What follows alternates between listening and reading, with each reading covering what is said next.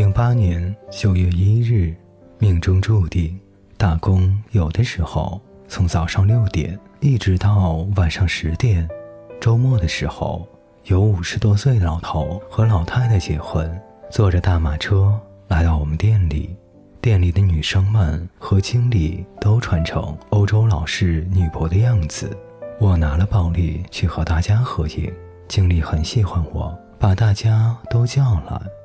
照了很多照片，刚刚看到那照片的时候有点感动。其实我觉得，我的厨师对我凶，我一点都不生气；或者他让我干重活也没什么，让我自己一个人留下来打扫也好，斤斤计较也好，出尔反尔也罢，都可以。尽管当时不爽，后来觉得也没什么。陶尼是我的大厨，也是我师傅。在中国，师傅就是爹呀。再说了，我的厨师有时候对我也很不错，让我带东西回家吃，带我去买车，出去吃牛排。我很欣赏他工作认真的态度和刻苦耐劳的精神，一日为师，终身怎样怎样的。经理说要带我健身，当我的私家教练。托尼说：“算了吧，安东尼和你练了后没法干活了。老板也喜欢我，我也蛮喜欢他，还有女孩们也很可爱。总之，能在这里工作太好了，一定会记得。多谢关照，马上就要回国了。”零八年九月九日，他说：“我是没有灵魂的鸡汤。”回家了，带了四个宝丽来相纸，可是忘带了照相机。在上海买了一个，每次询问六百相纸的时候，对方那种表情，我都很不爽，有种摊手和同情，和时日不多，喜欢吃什么就吃点什么吧的感觉。在上海下雨的时候，看到小狗，冷得哆嗦，把它抱在怀里，很想给它安全感。结果没有好好撑伞，两个家伙都湿透了。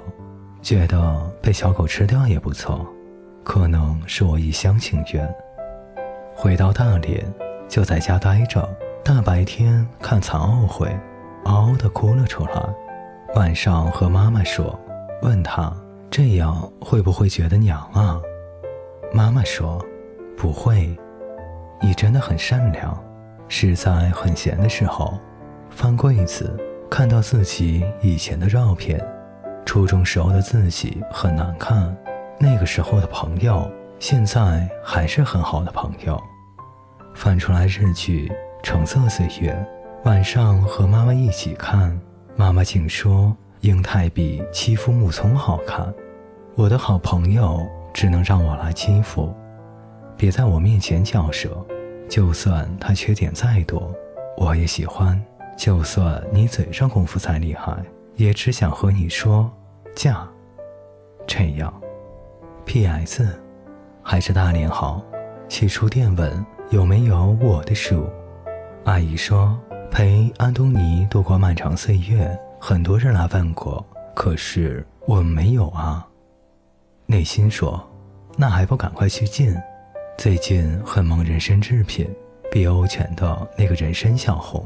人参糖和雕牌还是鹰牌的人参茶，觉得人参的味道真好，又老气又有安全感。零八年九月二十日，混元金豆其实是个马桶。和小狗看短路，我就在想，人的一生要上多少次车，要下多少次车，才能性爱合一？零八年十月一日，夏日开放后迅速颓败的玫瑰。当初我让你吃了我的时候，你就应该吃了我。把你删除了，又加了，阻止，因为我很怕面对你。我喜欢你，可是和你一起时候，你总发脾气。我知道我有很多地方不好。可是这次你说了让我很伤心的话，我不知道要怎么面对你。我也不想总让你生气。你眼里我的缺点太多了，多到看不到我这么喜欢你。也可能是我的问题吧，也许我真的不好，也不适合谈恋爱。你和我说五次分手，这次终于分了，现在你开心了吗？之前觉得分手的时候说希望对方幸福的话，完全是放屁。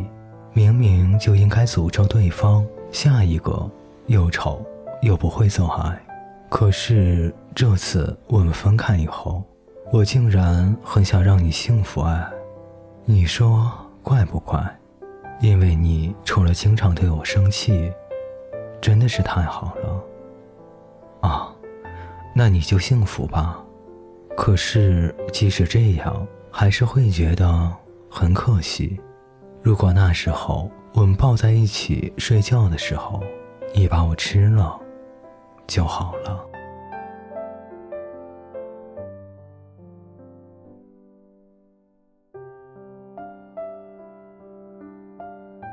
各位听众朋友，本节故事就为您播讲到这里，感谢您的陪伴，我们下节再见。